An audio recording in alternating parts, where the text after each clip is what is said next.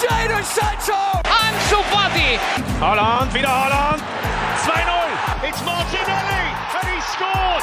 Mira, mira, mira, mira, Lemar para Joao Félix! Golazo! C'est bien fait! Oh, le doublé! Le doublé pour Ryan Cherkit! Force 2 finds Odegaard. Martin Odegaard! The opening goal! Bonjour à toutes et à tous, bienvenue dans le Formation Football Club, le podcast dédié aux jeunes joueurs, aux éducateurs et aux centres de formation. Comment l'Île-de-France est devenue le berceau de multiples talents qui ne cessent d'éclore au fil des mois? Aujourd'hui, on se penche sur ce vivier francilien qui est devenu incontournable pour les recruteurs européens et qui fait la fierté de nombreux clubs. Pourquoi Paris et ses alentours regorgent d'autant de bons jeunes qui n'hésitent plus aussi à partir tôt, tenter leur chance à l'étranger, l'occasion aussi de mettre en lumière les clubs amateurs qui travaillent bien et la forte concurrence qui existe. Pour m'accompagner trois experts qui vont pouvoir me parler de ce sujet que j'avais voilà envie de faire depuis euh, pas mal de mois. Donc très heureux que ça aboutisse. Vous le connaissez sous le nom de Carito Brigante sur Twitter. Il est à l'affût du moindre jeune ou mouvement dans cette région. Comment tu vas? Ça va très bien et toi? Bah écoute, ça va super. Ravi de pouvoir faire cette émission avec toi. Merci. euh, bah, c'est un plaisir partagé. C'est une émission qu'on écoute beaucoup. Donc, je pense que pour les trois, donc euh, un plaisir. Bah écoute, c'est parfait. Très content d'accueillir également Mike Mode, euh, scout pour le FC Séville et qui connaît bien cette région. Comment ça va Mike? Super, merci, ça va et toi? Bah écoute, très très content de pouvoir euh, t'accueillir. Toi en plus, euh, tu viens, tu viens d'Île-de-France, c'est ça J'ai lu euh, notamment de, de Torcy? C'est ça, bah, écoute, plaisir partagé. Ouais, effectivement, ouais. Je viens de, je viens de Torigny, juste à côté de Torcy, c'est pas très loin, mais, mais ouais, c'est cette région-là, ouais. Enfin, cette zone-là. Bah écoute, parfait, tu vas pouvoir euh, nous, nous livrer un peu ton ressenti euh, de, de scout. Et euh, pour terminer aussi, un éducateur qui est avec nous, je suis très content d'accueillir euh, Fayad Mouenge, consultant pour les réservistes et adjoint des U17 nationaux d'Aubervilliers. Comment tu vas Fayad? Ça va très bien et toi? Bah écoute, parfait. Pareil, tu vas pouvoir, euh, toi, de ton côté, nous, nous livrer ton, ton regard d'entraîneur, toi qui, euh, qui est au plus près de ces jeunes joueurs euh, chaque jour. Oui, comme, comme Carlito et, et Mike, c'est vraiment un plaisir d'être euh, d'être dans ce, ce, post- ce podcast pardon, pour aborder ce, ce sujet. Et, et forcément, en tant qu'au- qu'auditeur assidu de, de ce podcast, c'est vraiment quelque chose de, de plaisant de pouvoir vraiment apporter ma pierre à l'édifice. Bah écoute, avec grand plaisir, c'est super sympa. Voilà, pour démarrer, euh, tout simplement, euh, faire un petit peu un état des lieux euh, général. En 2022, euh, ça ressemble à quoi en fait la formation en Ile-de-France Je me tourne vers toi, Carlito. On a le sentiment que, enfin, il y a de plus en plus de jeunes qui sortent de, de tous ces clubs et qu'on est vraiment dans une ère, je dirais, un peu d'opulence où vraiment on n'a jamais vu autant de bons jeunes. Il y a à la fois la qualité et la quantité. Ouais, il y a la qualité et la quantité. Bon, après, c'est aussi le, la démographie qui veut ça. L'Île-de-France, c'est, je crois, aux alentours de 12 millions d'habitants. Donc, mais après, si on se base au niveau du foot, je pense que bah, c'est le sport numéro un en Île-de-France. En Île-de-France, c'est le sport numéro un. Et bah, écoute, c'est par la diversité des profils. C'est, franchement, c'est, c'est par là que la région se, je veux dire, voilà, elle est au-dessus des autres par sa, par sa diversité. Et je pense que ça vient de, bah, de, de, son, de l'immigration et un truc qu'on pourra développer un peu plus tard. Ah, tu as déjà dit pas mal de choses intéressantes, notamment sur les profils. Et c'est vrai que je pense que pour euh, qu'ils puissent après s'exporter, euh, c'est un avantage. J'imagine que pour toi, euh, Mike, euh, la, la, la, région francilienne que tu connais bien, et maintenant en plus, euh, comme tu es recruteur, c'est quelque chose, euh, t'es- c'est obligatoire maintenant pour un scout de, de regarder ces, ces, clubs et ces équipes d'Île-de-France. Ouais, voilà, Adrien, je pense euh, c'est bien résumé par Carlito. C'est que cette région, elle est, elle est, elle est, elle est à la fois, enfin, elle est grande, elle est dense. Et en termes de profil, c'est vrai que les clubs euh, s'y penchent beaucoup, beaucoup plus et, certains clubs viennent beaucoup plus tôt. Avant, on avait les, clubs venaient plus sur, la, sur de la post-formation, voire sur, euh, sur les pros. Et certains clubs, euh, notamment, je pense à un club allemand qui, qui est très récemment venu et qui, euh, et qui vient plus sur des U14, U15 pour, euh, en vue de les faire, euh, faire les joueurs, de faire signer les joueurs à, leur, à leurs 16 ans. Donc c'est vrai que cette, cette région, elle est, elle, est, elle est vraiment très très riche parce que voilà, les profils s'exportent, les profils parisiens, français, mais plus sur la parisien, s'exportent mieux, plus et bien et s'adaptent à différents championnats, j'allais dire les cinq grands championnats, mais également aussi maintenant les championnats exotiques, enfin dits exotiques, c'est-à-dire les championnats euh, euh, style la Slovaquie, vous pouvez voir des Français, des Parisiens en Slovaquie, en Slovénie, en, Pologne. Et donc, c'est, pour ça que, franchement, le, vivier, il est, vraiment, de qualité. Et, euh, c'est une, espèce, je sais pas moi, comme un gisement de gaz ou, de pétrole qui ne cesse d'alimenter les différents clubs européens majeurs et, euh, y compris mineurs. J'aime bien la comparaison avec euh, le gisement de gaz. Et justement, euh, toi, euh, Fayad, tu es au plus près de ça. Est-ce que, en tant qu'éducateur, tu as, conscience de vivre, on va dire, comme je l'ai dit, à une époque où, voilà, enfin, on a l'impression qu'on n'a jamais vu autant de bons jeunes dans cette région d'Île-de-France et que ça n'est pas prêt de s'arrêter? Ah oui, totalement. Totalement. Déjà, quand j'étais plus jeune et que j'étais joueur, j'en avais un peu conscience, mais c'est sûr que dans la position d'un éducateur, c'est quelque chose qui saute d'autant plus, d'autant plus aux yeux. On le voit notamment avec la représentation des équipes Gilles de France, que ce soit dans les championnats U17 ou, ou U19 nationaux, où vraiment il y a, énormément d'équipes euh, Gilles de France qui sont, présentes. Et c'est un peu un, cercle vertueux, c'est-à-dire que ça c'est aussi provoqué par, la densité de, de joueurs qu'il y a en Ile-de-France. Après, comment l'expliquer? C'est une question qui est, complexe et, c'est assez difficile d'y répondre, mais je pense aussi, comme l'a un peu euh, amené tout à l'heure euh, Carlito, je pense aussi que, que le fait qu'il y ait une densité de quartiers euh, populaires euh, dans, dans, ce, dans cette région a vraiment amené une jeunesse à vraiment être très axée sur le, football, à le pratiquer même en dehors des clubs, finalement. Et, j'ai envie de dire que qu'ensuite, en aval, ben, les clubs amateurs en ont profité et que que qu'à leur tour ben, les clubs professionnels se sont se sont servis et ce qui est intéressant aussi euh, euh, dans le fait qu'il y ait une grande diversité de profils et de joueurs, c'est que je pense que c'est aussi ça qui explique le fait que, euh, que des, des clubs euh, étrangers au, au, au, style de jeu et au pays, enfin qui viennent pardon de pays différents, ben s'intéressent à, à, ces joueurs-là parce qu'ils ont cette capacité d'adaptation. On n'a pas un style de joueur euh, français qui est facilement reconnaissable. Il y a énormément de, de profils différents et c'est ce qui fait aussi la richesse euh, du, du, vivier en, en Ile-de-France.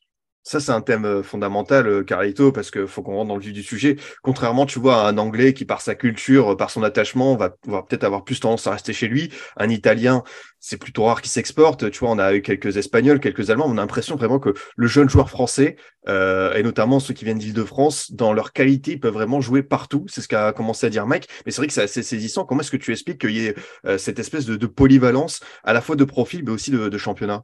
Bah, en fait, je pense que ça, part surtout de l'envie de réussir. Alors, ils ont une envie de réussir qui se concrétise pas. Je veux devenir pro. Peu importe où ce sera, je veux devenir pro. Je veux être un footballeur professionnel. Je veux réussir. Je veux aider ma famille. Donc, euh, que ce soit en France ou, comme il l'a dit tout à l'heure, en Slovaquie, en Bulgarie ou, en Allemagne, je vais réussir. Et c'est des, gamins, voilà, qui viennent pas forcément de milieux faciles. Donc, ils ont une vraie volonté de réussir.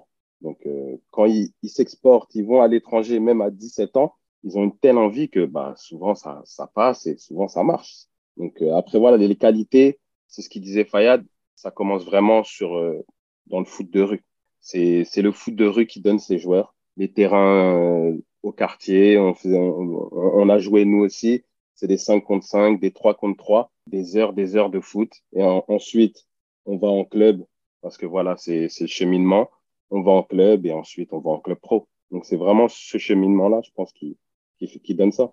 Mike, tu rejoins Carlito. Euh, c'est vrai que ce football de rue, on peut remarquer à la vivacité, à la capacité de dribble, aux appuis, que ces joueurs-là, ils ont un petit truc en plus.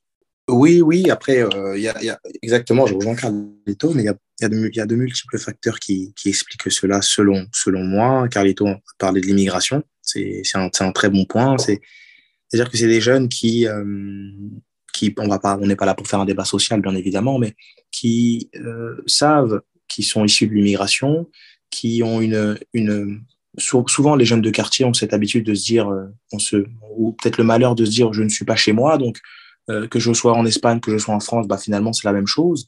Et ensuite, pour revenir sur le point, le point footballistique qui nous intéresse le plus, c'est vrai que le fait de jouer contre au quartier, euh, dans les cities, face à des, des, des joueurs plus âgés qu'eux, parfois face à des grands, parce que voilà, les, les, euh, après, c'est pas non plus tous les jeunes qui jouent avec les grands, c'est les jeunes, c'est les meilleurs, mais c'est des jeunes qui physiquement ne peuvent pas rivaliser, mais qui sont dans l'évitement constant, donc qui, qui, qui, apprennent à jouer plus vite, à jouer plus juste, à, à penser plus, plus vite, à penser plus juste. Et euh, donc finalement, bah, ça nous amène sur des profils très atypiques et des profils qui sortent du lot. Et souvent, les... après, bon, ça c'est un autre débat, mais euh, est-ce que le centre de formation, justement, ne va pas euh, formater les jeunes et parfois enlever ce petit côté street qu'on va, qu'on va voir chez des, chez des joueurs comme Riyad Mahrez ou Randall Colomwani, qui sont des joueurs qui sont arrivés euh, très, très tardivement, en fait, dans le circuit professionnel. Donc, mais oui, en tout cas, le, le, City pour, pour suivre et poursuivre ce que Carlito disait, le City Stade, le quartier favorise le jeu d'évitement, le jeu de dribble, le, le, fait de voir plus vite, de penser plus vite, penser plus juste et de se confronter à chaque fois bah, à l'adversité et, et, voilà et puis être dans le en fait immédiatement en fait. C'est-à-dire que les, les, enfants des gamins à, l'âge de 12 de 11 12 ans ils sont directement dans le dur en fait. Voilà que ce soit dans le dans la, dans le dans la qualité de vie que ce soit sur le terrain ils sont dans le dur. Voilà. Et notamment même à l'école et voilà. Sont donc il y a plusieurs facteurs qui expliquent ça. Après bon on, on, on, pourrait en parler, on pourrait faire vraiment même un sujet d'une heure, une heure et demie juste sur ça. Ah, mais eux, c'est une certitude. en tout cas, c'est passionnant. Euh, toi, Fayad, sur ce, ce truc-là de d'encourager cet esprit euh, d'instinctif, de créativité, de dribble qui peut se retrouver dans, dans les cities, est-ce que c'est quelque chose avec euh, votre staff à Aubervilliers? Vous êtes attentif, vous dites, on veut encourager les jeunes à, à poursuivre dans ce sens pour pas les brider? Ah, totalement. D'autant plus que ces profils-là, euh, je trouve qu'ils se raréfient, ils se raréfient quand même. C'est-à-dire qu'il y, a de moins en moins de joueurs euh, euh dribbleurs. Il y, a beaucoup de joueurs qui, souffrent un peu du, euh, du, syndrome qui est pour moi amené par, certains éducateurs qui, insistent sur des phrases du style lâche ta balle. Et ce, genre de, de, phrase qui a aussi un sens dans la mesure où il faut, savoir faire la part des choses peut des fois brider des joueurs. Et, et je rejoins totalement ce qu'a dit Mike, si, si je dis pas de bêtises précédemment sur le fait qu'en centre de formation, et puis on, en affronte souvent, euh, euh, justement, quand on, évolue à un niveau national, on voit souvent des joueurs de très haut niveau qui, ont, qui techniquement sont parfaits, mais on a un peu ce, ce, ce, comment dire, ce problème de robotisation. Il euh, n'y a, a, pas cette, ce côté instinctif, cette, euh, des, fois cette créativité innée qu'amène euh, qu'amène le fait d'être de, jouer en 5 contre 5, d'être à égalité numérique et de devoir à chaque fois finalement euh, dans le foot en extérieur trouver des trouver des solutions qui, qui n'apparaissent pas comme euh, comme euh, comment dire comme évidentes. Donc euh, nous vraiment on insiste sur le, le, fait de, de créer un cadre forcément, mais un cadre qui, qui fasse en sorte que, que les joueurs puissent laisser parler leur leur créativité parce que le talent du joueur c'est ce qui est au centre de tout. C'est ce qui reste la, la priorité et c'est ce qui, ce qui amène finalement le niveau de, le niveau de performance pour euh, poursuivre le débat, euh, Carlito, euh, j'ai vu beaucoup de, de, nouvelles expressions pour désigner justement l'Île-de-France et son vivier. Voilà, on dit que c'est devenu un Eldorado incontournable. On parle de, de, de cette région comme le nouveau Brésil, euh, que voilà, Paris c'est devenu le Rio euh, dans cette décennie. Euh, quelle est la réalité finalement? Est-ce qu'on peut à ce point, on va dire, s'enflammer, être à la fois fier de se dire, bah en Île-de-France, on a à la fois les clubs, les structures, les jeunes pour prétendre être peut-être le comment dire le centre de formation numéro un au monde Est-ce qu'on peut euh, s'enflammer comme ça? Euh, On peut en être fier, oui. Après, je pense qu'on on est quand même euh, derrière le Brésil, quand même, un, un, cran en dessous, quand même, même si à un moment on l'avait on l'avait rattrapé. On peut en être très fier. On attend d'avoir un. On sera encore plus fier quand on aura un ballon d'or qui vient de l'île de France. Mais voilà, c'est aujourd'hui l'île de France, c'est incontournable pour tous les recruteurs pour tous les recruteurs. Donc euh, voilà, aujourd'hui on croise sur un terrain, sur un match de U15, on peut euh, croiser le recruteur euh, d'un club allemand, d'un club espagnol, d'un club hollandais, un peu moins les Anglais avec le Brexit, mais aujourd'hui voilà, c'est tout le monde vient chercher un joueur en Ile-de-France.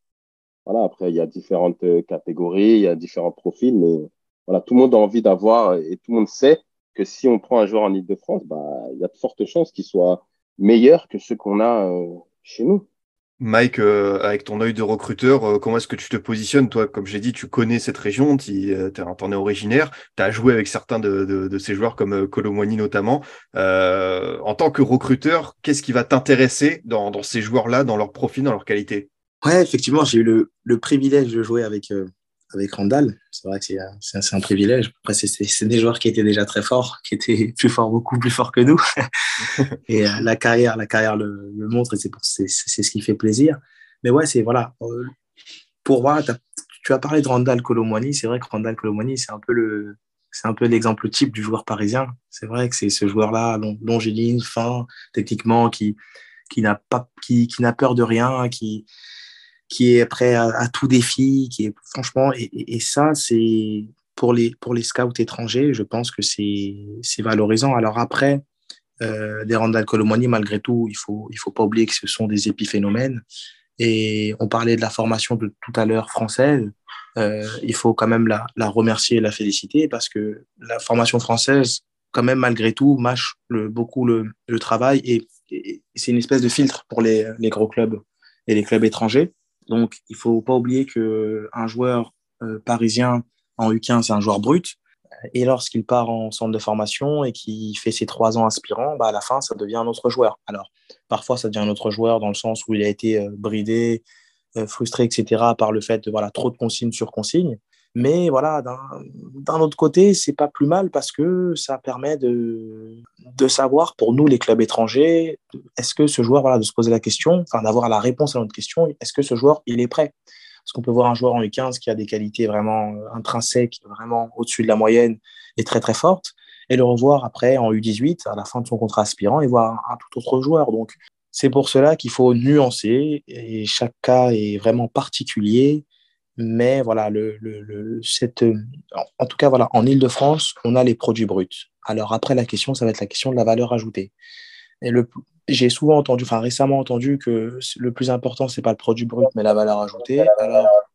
Je pense que c'est un peu plus complexe que ça et qu'il faudrait plus, un peu plus nuancer. Et je pense que c'est les deux, parce qu'avec beaucoup de valeur ajoutée, avec une grosse valeur ajoutée, une grande valeur ajoutée, si tu n'as pas le produit brut, bah, ça peut être un peu plus compliqué. Et inversement, avec le produit brut sans valeur ajoutée, ça peut être aussi difficile. Donc, je pense qu'il faut nuancer.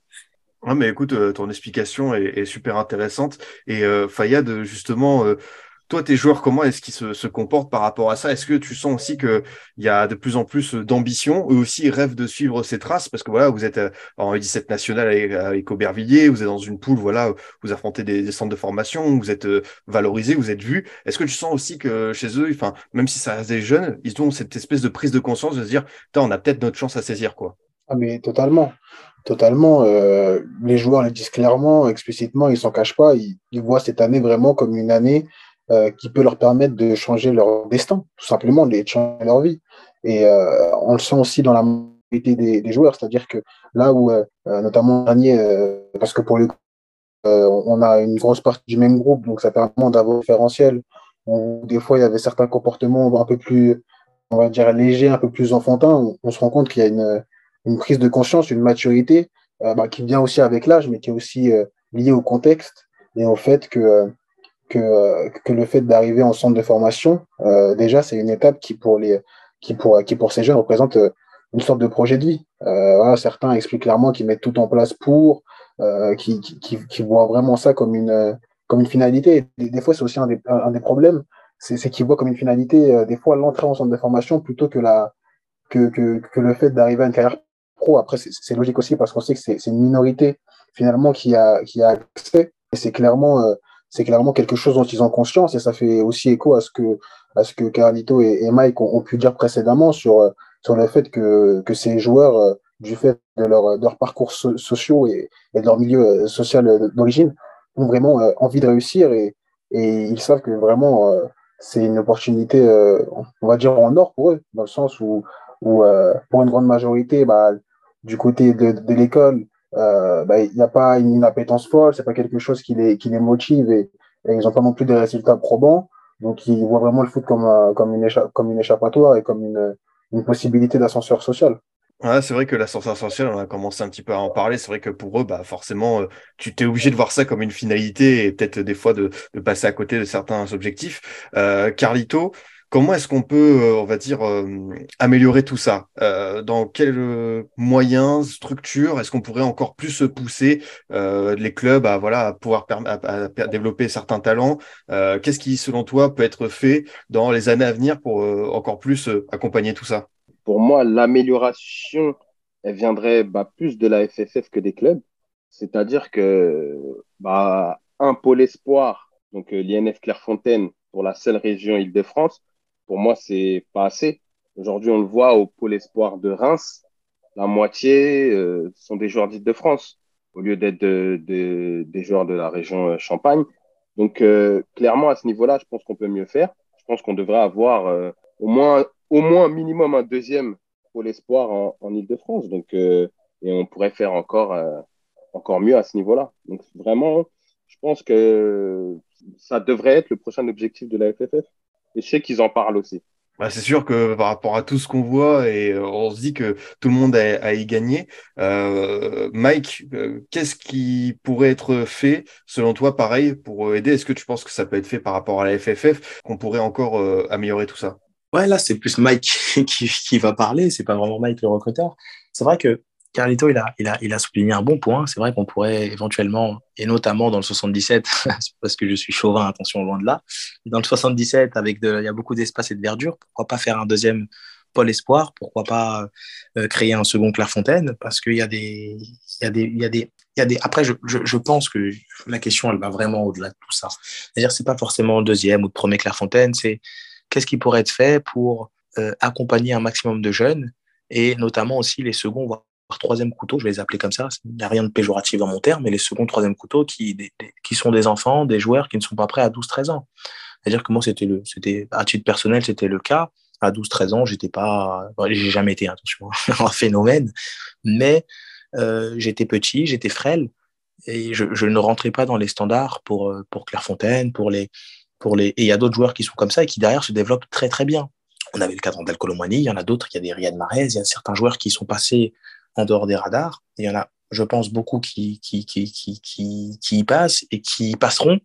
Mais voilà, qu'est-ce qui peut être fait pour justement réduire un peu ces, ces, ces joueurs-là, enfin réduire un peu, le, le, entre guillemets, je vais mettre des guillemets vraiment, mais les erreurs. Et qu'est-ce qui pourrait être fait pour accompagner un maximum de jeunes au mieux? Et surtout, au-delà de ça, au lieu de former que des joueurs de football, bah, de former des, des, jeunes, des jeunes humains, des jeunes garçons et ensuite des jeunes hommes. Euh, qu'est-ce qui pourrait être mieux fait voilà, je pense qu'il y a quand même un travail qui pourrait être un peu plus euh, accentué et on pourrait peut-être se baser un peu plus sur l'humain et sur l'accompagnement personnel des jeunes plutôt que de faire euh, voilà, du football de masse, la course à la pépite, la course aux jeunes joueurs, la course à celui qui va être euh, fortement valorisé derrière, sur lequel on va directement s'imager et s'imaginer une, une, forte plus-value. Je pense qu'avant ça et derrière tout cela, il y a quand même des, des humains, il y a quand même des petits garçons qu'il faut construire et qu'il faut aider parce qu'une fois que ces garçons-là ne sont pas les fameux élus et les fameux appelés, il, faut, il faut les intégrer dans la société. C'est un peu. On pourrait penser que je parle de, de détenus issus du milieu carcéral, mais non.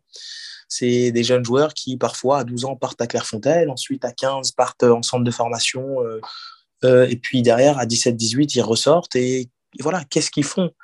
Euh, des, des, jeunes, des jeunes hommes, des jeunes garçons qui ne savent pas remplir des papiers, qui ne savent pas lire des documents, qui ne savent pas. Donc c'est pour ça qu'il faut accompagner un maximum les jeunes et peut-être un peu plus se recentrer sur l'humain plutôt que sur euh, euh, la course et puis le travail de masse. Je te, remercie pour euh, toutes les bonnes choses euh, que tu as que tu as dites et je reviendrai euh, là-dessus juste après.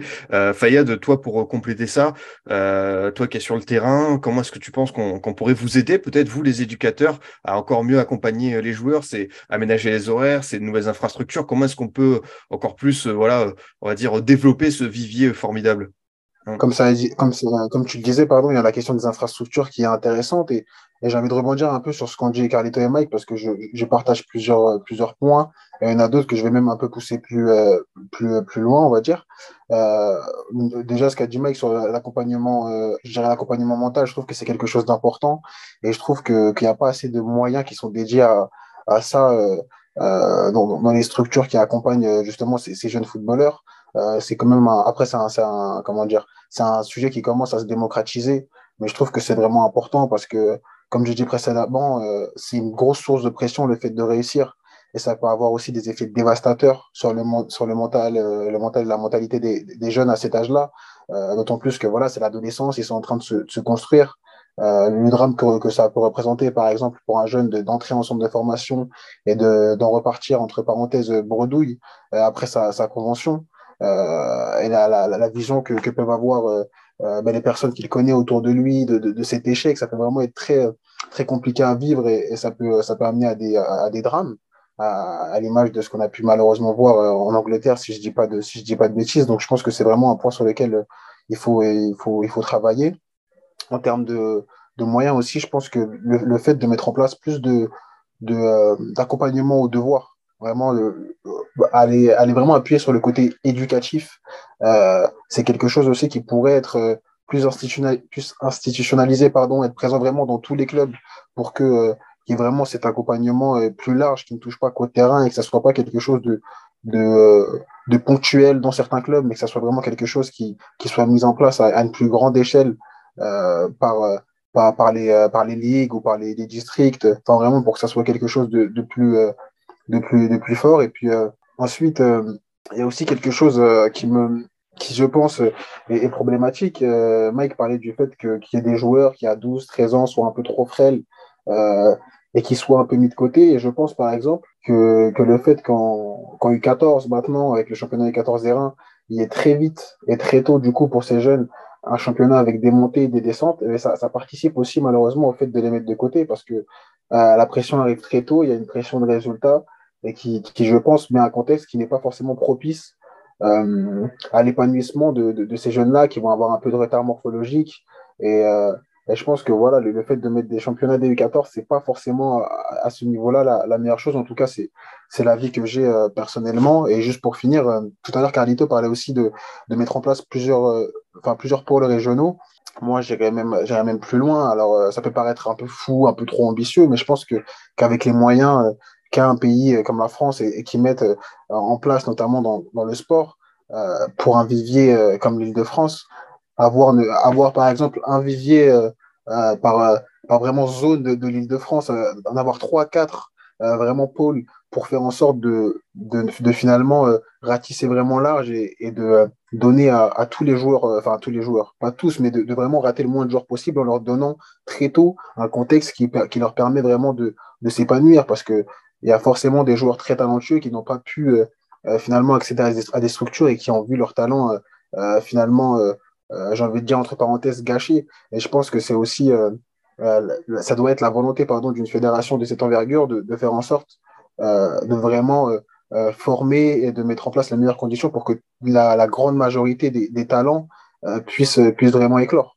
Bah écoute, j'aimais beaucoup euh, tes, arguments et c'était super intéressant de justement comment tu expliques qu'on pourrait vraiment cibler ça par zone précise pour encore moins rater de talent possible et surtout les, les aider au-delà du, du, foot. Euh, Carlito, je voulais rebondir sur ce qu'on a dit précédemment avec justement cette course à la pépite qui va peut-être un peu trop loin et même euh, certains joueurs, certaines familles, euh, on sait qu'il y a le phénomène des coachs privés. J'avais lu un article notamment dans le Parisien expliquer que certains jeunes joueurs faisaient l'exercice avec le parachute pour avoir encore plus de développement athlétique précoce. Là, on va peut-être un peu trop loin, non? Est-ce qu'on va pas vers justement un phénomène euh, d'individualisation qui est peut-être un peu dangereux quand même? Clairement. Là, on est clairement rentré dans, cette course à la pépite avec des parents qui vivent euh, leurs rêves à travers euh, leurs enfants. Donc, moi, je passe sur les terrains le matin, le dimanche matin, le samedi matin, et à, à 9 heures, tu vois des, des coachs privés avec un gamin en train de faire de l'échelle, du parachute, etc. Donc, euh, pour moi, clairement, ça ne sert pas à grand-chose. Surmenage pour, pour les gamins. Déjà, au niveau des entraînements, je trouve qu'ils sont, des fois, on me dit que maintenant, les U, je sais pas, des U11, ils ont trois entraînements. Avant, nous, c'était entraînement de mercredi, match samedi. Et il y a, y a quand même des top joueurs qui sont sortis de nos générations. Donc là, aujourd'hui, ils ont trois entraînements, plus le, ils jouent le samedi. Le dimanche matin, tu lui mets un coach privé, le lundi aussi. Donc, euh, faut faire attention. Et je le vois de plus en plus des joueurs euh, en U14 qui sont blessés, mais des blessures, euh, des blessures musculaires. Ce qui, ce qu'à mon époque n'existait pas. Aujourd'hui, U14, il me dit euh, j'ai une déchirure, euh, j'ai mal là, j'ai mal à la cuisse. À mon époque, euh, avant de parler de, de déchirure, c'était en, en, U17, en, moins de 18. Aujourd'hui, on, on, retrouve ça sur des gamins en U14. Donc, il faut faire très attention et protéger les gamins. justement, euh, Mike, euh, quand tu es face à cette course à la pépite, parce que toi, par rapport à ton métier, justement, tu dois cibler des, bons joueurs. Est-ce que tu es attentif à, ça aussi, à l'entourage forcément, à certaines pratiques où tu dis, si même s'il y a le talent qui est là, peut-être que je vais pas foncer sur lui parce que derrière, il y a peut-être un truc, comment dire, un peu malsain, justement, où va avoir la pression de la famille, de l'entourage. Euh, Est-ce que toi, tu es vraiment vigilant sur ça? Totalement, totalement. Euh, parce que franchement, c'est une, une, très très belle question. C'est un très bon, un très bon, un très bon point soulevé. Ce que Carlito disait, c'est, il le disait vraiment très justement. C'est vrai qu'au-delà des qualités intrinsèques footballistiques, tactiques et tout, tout ce qu'on veut, c'est vrai que l'entourage, c'est très très important. Et quand on dit entourage, c'est vrai que c'est des mots maintenant qu'on a un peu marginalisés dans le football, enfin qu'on a justement pardon, qu'on a un peu banalisé dans le football et qu'on a voilà, c'est des mots qui, qui qui résonnent un peu dans la tête de tout le monde, mais est-ce qu'on réfléchit et on se pose deux minutes? C'est-à-dire que je pense que taper sur les parents, taper sur les coachs privés, taper sur les, les, gamins, enfin les gamins ils y sont pour rien bien évidemment, mais ça serait un peu, euh, ça serait un peu buesque, ça serait un peu facile. Pense ça serait injuste. Ouais, ça serait facile, ça serait injuste. Je pense qu'il faut vraiment qu'il faille vraiment regarder l'ensemble des choses et on a tous une part de responsabilité là-dedans. Alors, moi, tu me parles, tu, tu, me, tu me posais la question à titre personnel. C'est vrai que nous, en tant que club étranger, euh, qui, voilà, euh, nous, club étranger qui sommes sur la France, c'est différent dans le sens où on a, on a un point de vue et un œil extérieur à tout ça. C'est-à-dire qu'on peut, entre guillemets, pas se permettre de, donner des leçons loin de là, vraiment loin de moi, cette, cette idée-là, parce que euh, je suis français, fier d'être français et, je suis formé par la, Fédération française de football et par le système français. Mais c'est sûr que, par exemple, voir cette course-là à l'ANS et, et aux jeunes, c'est euh, aberrant. Moi, là, le, je, je, me souviens qu'en en, en U15, la moitié des joueurs de mon équipe n'avaient pas signé dans des clubs professionnels. Et, euh, et que c'est les meilleurs jeunes, les meilleurs jeunes, c'était les signés en U14 et c'était ceux qui étaient déjà à Clairefontaine, notamment les de Maurice. Voilà, ces joueurs-là qui avaient déjà un talent. Euh, moi, je me souviens Bouba Fofana, qui aujourd'hui à la Servette de Genève, qui avait signé à l'OL euh, après un parcours euh, de National 2 euh, à la fin de Clairefontaine, n'a pas de club, un peu comme un, Fofana. Et à la fin de Clairefontaine, il doit signer à Bastia, il doit rester un an de plus à Torcy. Donc, pour dire, voilà, il n'y a pas le feu. Chacun son développement, chacun son temps. Et c'est vrai que aller sur des U12 ou sur des U13, faire une course, en fait, à l'ANS, je pense que ça a favorisé, ça a augmenté le nombre de prépas physiques, de parce qu'en fait eux ils juste en fait ils s'embourbent dans des brèches en fait, c'est tout. Ils s'immiscent dans des brèches, ils voient des brèches, ils voient des défaillances et ils se disent ah bah les, clubs viennent de plus en plus tôt, les parents veulent que leurs enfants signent du coup de plus en plus tôt, donc euh, nous on va aller sur, euh, sur ce marché-là de, de prépa physique, de je sais pas d'ateliers d'appui, de motricité ou je ne sais quoi, d'échelle. Et finalement, bah, les jeunes jouent de moins en moins dans les city stades. Les jeunes sont moins, de moins en moins dans un, dans un espace collectif et mettre de, moins en moins d'individuels au service du collectif. Parce que le matin, avant le match, ils sont tout seuls avec un prépa physique ou avec deux, trois autres gamins sur des échelles. Mais ils sont dans un, ils sont en fait, il y a une individualisation. Euh, enfin, ils sont déjà dans des projets de carrière ou dans je ne sais quoi. Et, et malheureusement, bah, ça crée des, ça crée des défaillances. Mais voilà, il faudrait un peu poser la question à tout le monde. Il faudrait demander au club, il faudrait demander aux, c'est comme voilà parfois j'avais déjà j'ai déjà croisé un agent j'avais déjà croisé un agent auparavant qui faisait des U12 U13 U14 pourquoi est-ce que tu fais des jeunes de cet âge-là? Selon moi à titre personnel ils n'ont pas besoin d'agents à cet âge-là.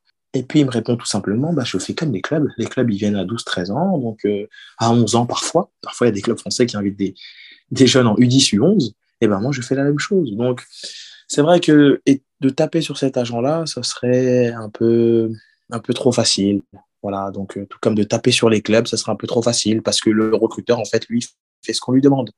Donc euh, voilà, donc je pense que c'est tout un, pas dire un système parce que le mot il est trop fort, mais je pense que ça serait un peu les responsables de recrutement dans les divers clubs français. Euh, est-ce qu'il malheureusement il n'y a pas de consensus ou de, ou de est-ce que voilà, est-ce qu'ils s'assoient tous une fois ou deux fois par an et est-ce qu'ils discutent ensemble les clubs, voilà, les responsables? De recrutement, non. En fait, c'est chacun est, figé sur sa mission, chacun. Voilà, donc c'est ça, ça reste un marché ultra concurrentiel, mais il ne faut pas oublier encore une fois de plus que derrière toute cette concurrence-là, bah, il y a des garçons, il y a des familles, il y a des humains. Et ça, c'est un peu compliqué à faire entendre aux différents acteurs. Pour terminer sur cette question de, peut-être certains mots qu'on peut constater euh, ces, derniers temps, euh, Fayad, toi en tant qu'éducateur, est-ce que tu constates ça aussi, euh, ce souci des coachs privés, de, joueurs qui veulent à tout prix réussir par tous les moyens, et du coup, bah, dans un sport collectif, ça fait plus ressortir l'individu, et pour toi, j'imagine que ça va pas être simple à cadrer, quoi. Bah totalement. Euh, tu sais, je le disais précédemment, euh, pour tous ces jeunes, ça représente un, projet de vie et une ambition très forte, et donc forcément quand par exemple euh, tu dois affronter un centre de formation et qu'un joueur euh, euh, voit qu'il n'est pas sur la, sur la liste des joueurs convoqués, bah forcément ça crée une grosse frustration. C'est des choses qu'il faut gérer au quotidien parce que par moment, cette situation, ça provoque le fait que, que, des joueurs mettent un peu leur, leur intérêt individuel au-dessus de l'intérêt collectif. Et, finalement, malgré le fait qu'il voilà, faille être ferme et, bien leur expliquer les choses, euh, vraiment en réfléchissant à tout ce qui se passe en amont, eh bien on, se rend compte comme l'a très bien expliqué Mike, en fait, c'est le système qui veut ça. C'est le système qui, qui met en place et qui, qui laisse un peu germer cette, cette, cette, cette mentalité dans la tête de ses enfants, parce que depuis tout petit, euh, le, le, système leur rabâche ça, qu'il faut, faut réussir dans le foot, que, que finalement le, football, euh, c'est limite un, un, sport qui est un peu individualisé. Et d'un point de vue plus général, là où je rejoindrai vraiment ce qui a été dit précédemment, c'est dans la mesure où je pense vraiment que le, le changement, s'il doit intervenir, mais il faut qu'il intervienne, je pense, euh, il doit venir d'en haut. Parce qu'en fait, tout vient d'en haut. Si, euh, si les, les clubs euh, laissaient les jeunes euh, un peu plus en club amateur, n'arrivaient pas aussitôt, je pense qu'en fait, ça, ça créerait finalement un, un sentiment et un retrait finalement où, tout le monde s'alignerait sur, sur, ce qui est, sur ce qui est pratiqué. Parce que comment vouloir finalement un agent qui va consulter un, qui, va voir jouer un enfant de, un enfant de 12 ans. Comme l'a dit Mike, euh, ben, l'agent va avoir cette réponse et puis, et puis sa, réponse va lui apparaître logique dans la mesure où bah, le système veut qu'il cherche la, pépite. Euh, en arrivant euh, vers l'enfant à l'âge de 10, 11, 12 ans, il aura forcément plus de chances euh, d'amadouer les parents qu'à 14 ans où les sollicitations seront beaucoup plus grosses si l'enfant n'a déjà pas signé. Donc finalement, ce qui est problématique aussi, c'est que ça crée un contexte où toutes les personnes qui gravitent autour du, monde du football travaillent dans leur intérêt plus des fois que dans l'intérêt de l'enfant. Alors ça peut paraître caricatural ce que je dis, mais, mais ce que je veux dire c'est que, que, vraiment il y, a des exceptions, c'est sûr, et, et c'est pas pas quelque chose qui, est partagé par tous, mais le, contexte euh, amène finalement les, les, gens à penser comme ça, et je, trouve que euh, c'est assez dangereux parce que ça peut mener à à, des à des excès qui, qui finalement euh sont préjudiciables en priorité pour l'enfant. Et c'est ce qui est, c'est ce qui est dangereux parce que finalement, l'enfant doit être protégé. C'est lui qui, a, qui est au centre de, de, de, de tout ça. Et c'est pour ça que je trouve que c'est vraiment quelque chose qui est, qui est dommageable. Et puis, pour les, même d'un point de vue plus général, pour les, les entraînements spécifiques, c'est vrai que moi aussi, je trouve que ça, ça, comment dire, même si des fois, euh, en étant ciblé à un certain âge, ben, ça peut permettre euh, une certaine progression, je trouve que ça participe aussi au, au, au fait que, qu'il y a un peu un côté, euh, robotique, on, va, exercer énormément le physique, on va moins exercer euh, euh d'autres aspects du, jeu plus instinctifs. Et, je trouve que des fois, ça peut être dommageable, surtout à un très jeune âge, où finalement, c'est pas forcément euh, tout de suite nécessaire, où le, plaisir doit rester la notion principale euh, du développement de ses enfants. Et puis, ça donne l'impression déjà que, Aloussé en parlait, euh, Carlito, pardon, ça fait trois entraînements, euh, deux spé dans la semaine. En fait, le petit va plus au football, tu as l'impression qu'il va au boulot. Quoi. Ça, un peu, ça, ça fait un peu trop ça fait un peu trop. Et puis, ça peut amener aussi à des enfants qui, après, à l'âge de 13, 14 ans, ben, sont dégoûtés du football parce qu'ils en ont mangé énormément. Il y, a même des cas où, dans, certains clubs, j'avais écho de, de, clubs qui faisaient, qui faisaient deux matchs le samedi, un match le dimanche. Enfin, c'est des fois un surmenage qui peut même être dangereux pour la, pour la santé de, de l'enfant, mais qui, euh, qui, pour certains, apparaît comme nécessaire dans la mesure où il permet à l'enfant d'être exposé et finalement d'avoir l'opportunité de, de, de, signer en centre de formation. Donc, il faut réussir à, à prendre euh, comment dire, à faire la, la balance avantage, avantage coût et, et en, en, priorisant d'abord l'intérêt de l'enfant. Et je pense que des fois, c'est quelque chose qui est un peu oublié par, par, par l'entourage. Ah, mais écoute, je... vas-y, vas-y, Carlito. Euh, vite fait, j'aimerais rebondir voilà, sur les, sur les, les coachings privés parce que aussi leur rendre hommage à certains qui en font des, des très bien, qui sont axés sur le ballon avec la méthode Corver, euh, voilà, qui de la coordination. On sait qu'il y a beaucoup de petits qui sortent de good, qui ont besoin de refaire leur coordination et en club, des fois, ils n'ont pas le temps. Donc, qui prennent des coachs qui privés et qui, qui travaillent ça, qui travaillent leur technique, qui travaillent leur coordination. Donc, euh, à ce niveau-là, ça peut être bien aussi. Voilà, il faut juste avoir un, bon dosage. Mais voilà, c'est pas forcément mauvais. Faut pas dire que tous les coachs privés sont mauvais, etc. Non, non, il y en a des très bien qui font progresser des gamins qu'on a vu qui étaient en équipe C, qui à force de coaching, de coaching privé, etc., et de travail, de méthode Corver, voilà, qui, qui progressent, qui finissent en équipe une et qui arrivent à se mettre dans des centres de formation. Donc euh, voilà, il y a de tout. Faut juste trouver le, bon dosage. Non, mais euh, écoutez, moi je, je, vous rejoins totalement et vous dites euh, de, de très très bonnes choses. Euh, Carlito, je vais, te, je vais te laisser la parole parce que je voulais avoir euh, ton ressenti si on commence à parler un petit peu des clubs sur le PSG. Et là, pour le coup, le PSG, bah, on sait qu'il y a énormément de jeunes joueurs d'Île-de-France qui sont passés dans leur rang, mais ils ne peuvent pas accueillir tout le monde. Et il y a eu notamment cette décision de, de supprimer la réserve. Alors toi, qu'est-ce que tu peux me dire sur la politique du PSG vis-à-vis -vis des jeunes d'Île-de-France et cette, cette décision de, de supprimer l'équipe B. Est-ce que ça a été une bonne chose pour, pour toi Comment est-ce que tu, tu, le perçois? Tout d'abord, la position du PSG, on se rappelle des, des déclarations de, de, Nasser El Khelaïfi qui disait vouloir trouver le, le nouveau Messi en Ile-de-France. Donc, euh, bon, pour l'instant, je ne sais pas s'il a réussi, mais force est de constater que, que depuis les Qataris, pour moi, le, le PSG, c'est le, le club numéro un en Ile-de-France. Dans le recrutement, malgré la, la grosse concurrence de Monaco, et de Rennes et ponctuellement de, Lyon sur euh, un top de la génération qui vient en Ile-de-France. Mais sinon, voilà, le PSG et la formation du PSG en Ile-de-France, voilà, c'est le top. La cellule de recrutement gérée par Pierre Reynaud, euh, c'est très performant à ce niveau-là, la détection des talents, ils connaissent tous les joueurs, ils ont des relations avec tous les clubs amateurs euh, quasiment en Ile-de-France, ils connaissent tout le monde on les croise euh, sur tous les terrains de, de tout niveau. Donc, euh, franchement, il, il, voit très large le PSG. Il quadrille euh, très bien la région. Donc, euh, voilà. Et pour revenir euh, sur la suppression de la réserve, moi, ça, c'est un truc que j'ai toujours pas compris.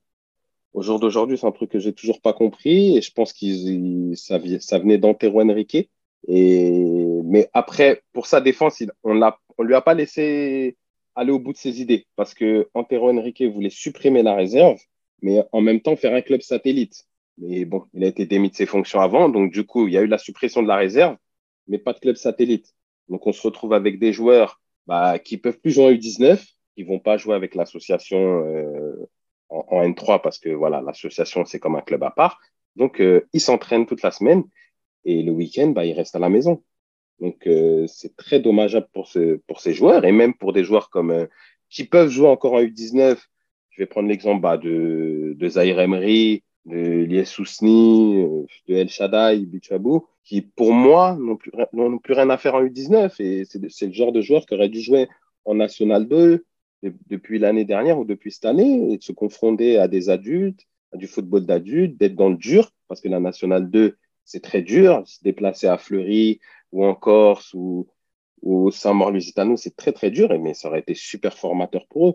Donc voilà, ça a été une erreur du PSG, mais il faut voilà, faut tempérer parce qu'Antero Henrique n'a pas n'est pas allé au bout de, de son vrai projet quoi on parle, euh, Mike, des, des clubs euh, qui travaillent bien dans cette euh, région d'Île-de-France. Toi, tu as envie de mettre quelles, quelles équipes en avant? Après, je me tournerai vers Fayad pour qu'il nous parle un petit peu du projet Aubervilliers. Mais toi, avec ton, ton, ton œil de, à la fois de parisien, mais aussi de, de, de recruteur, quelles sont pour toi les bonnes structures, les équipes qui aujourd'hui, en 2022, sortent du lot? Bah Déjà, j'aimerais, dans un premier temps, c'est vrai, rapidement revenir sur les propos de Carlito.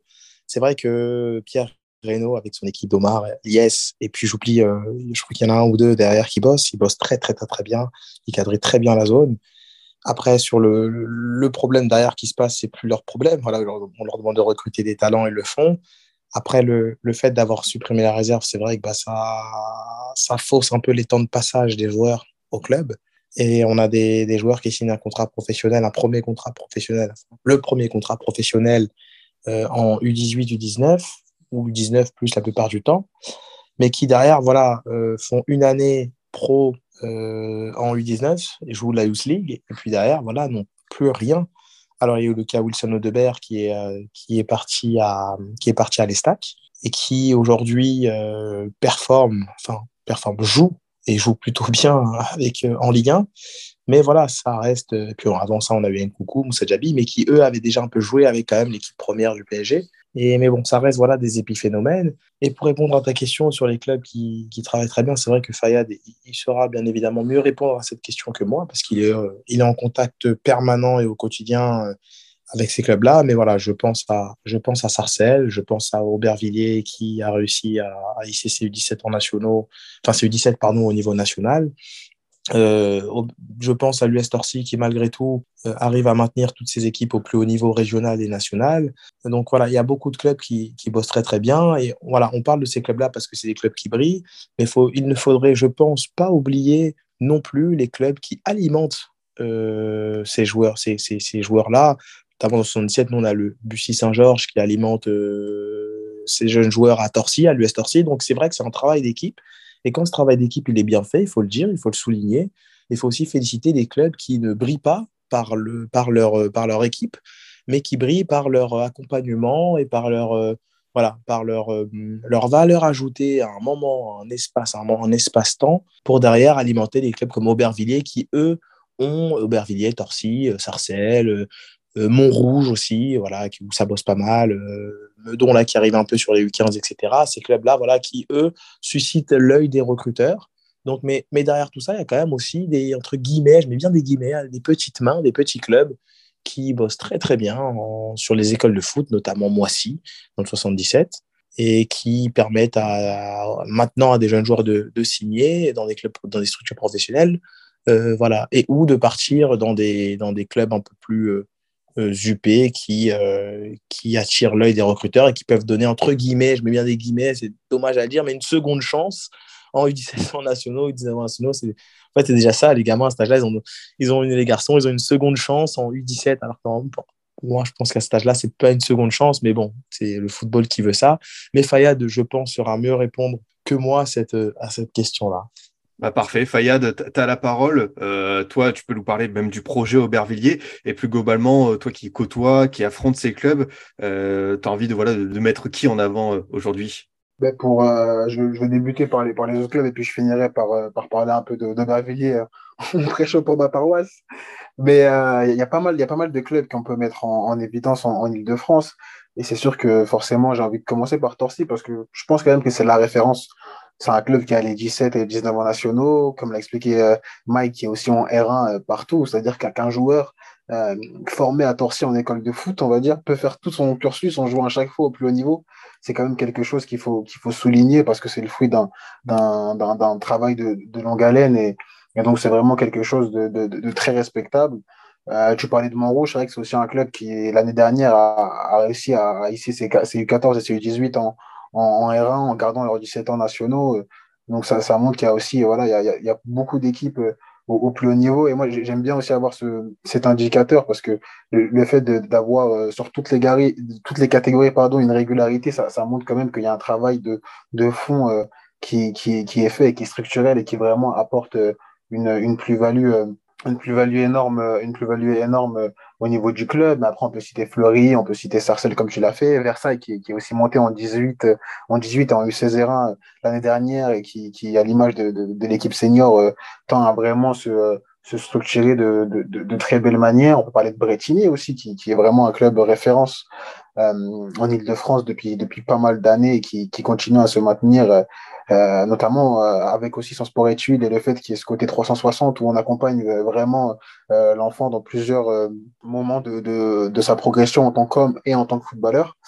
Et pour finir avec, avec Aubervilliers, euh, franchement, je trouve que c'est un club qui. Alors, on pourra dire que je, manque d'objectivité parce que je suis à l'intérieur, mais, euh, je trouve qu'il y a vraiment euh, une notion de valeur que, que, j'admire énormément au sein de ce club, que j'ai pu voir en, en, l'intégrant. Euh, il y a des infrastructures euh, qui sont pas d'un très haut niveau, il faut le dire, qui sont assez vétustes. Donc le contexte est assez difficile. Euh, les jeunes aussi, euh, beaucoup sont ici d'Aubervilliers, de, mais aussi des, villes aux alentours et, vivent dans un contexte difficile. Et je trouve que, que ce club a un, côté très familial, très social qui m'a tout de suite plu. Euh, vraiment, on sent que c'est un, un projet qui, qui, qui essaye de, de, faire en sorte de, de sortir ces, enfants d'un contexte compliqué et de leur permettre de s'épanouir par le foot par les, et par l'éducation. Et je trouve que c'est vraiment quelque chose qui est, qui au, qui au cœur du, du, projet, euh, du projet du club. En termes de performance aussi, c'est quand même quelque chose de, de louable ce qui a été fait parce que euh, ce club, il faut rappeler qu'il a été créé en 1993, donc il, a, il va avoir euh, à peu près ouais, 29 ans, il a, il a 29 ans, il va avoir bientôt 30 ans et euh, en, en, 30 ans réussir à se, à se hisser euh, euh, au plus haut niveau sur toutes les catégories, c'est quand même quelque chose de, de, de, fort. et, et c'est sûr que le fait de remonter l'an dernier en 17 ans nationaux, ça apporte aussi un, un rayonnement considérable. D'autant plus que voilà, il y, a, eu la descente en 2020, l'année l'année du Covid. Remonter directement, c'était quelque chose qui était important. surtout qu'on connaît la concurrence entre les clubs dans le, dans, le 93. Donc, donc, donc, voilà, c'est un, un, club qui, travaille bien à l'image de nombreux clubs en, Ile-de-France. Et, et tant que ces clubs continueront à aussi bien euh, travailler, je pense que le football francilien aura des bons jours devant lui. Bah écoute, je, te remercie pour vous avoir euh, dressé ce panel et d'avoir euh, mis en avant notamment euh, ton club. Pour poursuivre la discussion, faire ce, ce, petit tour de la région, Carleto, j'ai envie qu'on parle un petit peu du Paris FC et plus globalement de cette question qui revient souvent à l'esprit. pourquoi est-ce qu'il n'y a pas de club francilien, de deuxième club en Ligue 1 Et on se dit qu'avec ce vivier, il y aurait moyen, tu vois, d'avoir un espèce de, évidemment en dessous du PSG, mais quand même de pouvoir capitaliser sur tous ces autres jeunes qui restent et de pouvoir monter une très très belle équipe qui pourrait se faire une place en Ligue 1. Est-ce que c'est, tu penses, un projet qui aboutira un jour? Et forcément, on se dit que Paris FC, avec notamment euh, le nouvel investisseur qui vient du Bahreïn, est-ce que ça pourrait être euh, ce, club-là? Bah, C'est clairement une anomalie, hein, de toute façon, d'avoir un club euh, professionnel dans toute l'île de France. Voilà, aujourd'hui, le, Paris FC, depuis 2-3 ans, rate la montée de, de peu. Il est presque à, à monter en Ligue 1. Mais il y a aussi le Red Star qui arrive, il y a Versailles qui arrive avec ses ambitions.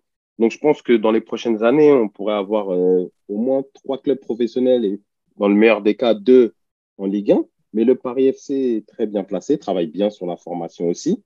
Donc on voit des, des jeunes joueurs euh, qui, qui, commencent avec les pros. Je pense à Ousmane Camara, fraîchement transféré euh, à Angers. Il y a, il y a Adjam, qui, qui, est aussi en équipe de France, Johan Coré. Cheikh Omar Diakité, donc euh, qui, fait avec des joueurs euh, venus de sa formation et qui fait très bien. Donc voilà, après cette année, le, projet a un peu changé, on voit un peu moins de jeunes euh, jouer, bah, du fait du coach Thierry Loret qui voulait plus d'expérience et qui voulait vraiment monter cette année, donc ils ont pris des joueurs un peu plus expérimentés.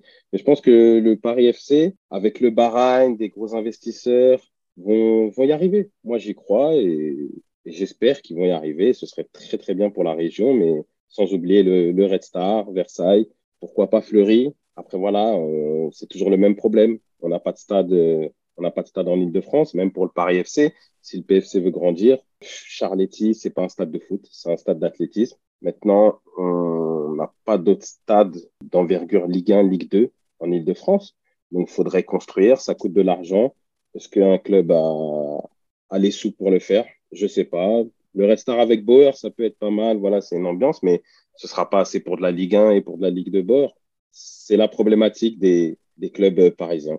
Et justement, euh, pour euh, voilà, on, on, a, on a commencé un petit peu à l'évoquer, mais je pense que c'est une question que que je peux vous te, te reposer, euh, Mike. C'est que finalement, au milieu de tout ça, on l'a dit, il y a beaucoup de clubs qui travaillent bien, il y a une profusion de talents, il y a énormément de jeunes. Comment est-ce qu'on fait pour se distinguer au milieu de ça? Comment rester performant? On l'a dit, hein, par rapport au, au, championnat, évoluer au niveau au plus haut niveau national dans l'élite, c'est pas évident. Comment est-ce que tu penses que les clubs peuvent se, se distinguer aujourd'hui?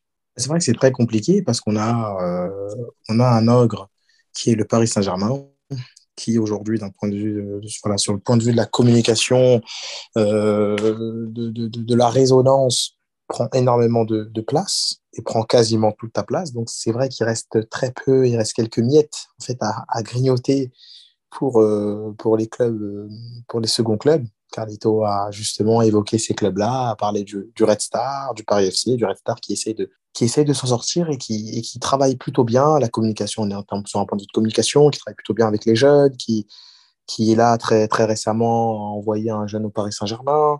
On a Versailles qui, euh, qui essaye aussi de se structurer aussi avec les jeunes. Euh, après, sur les, euh, sur le, au niveau national, c'est un, peu plus, un peu différent.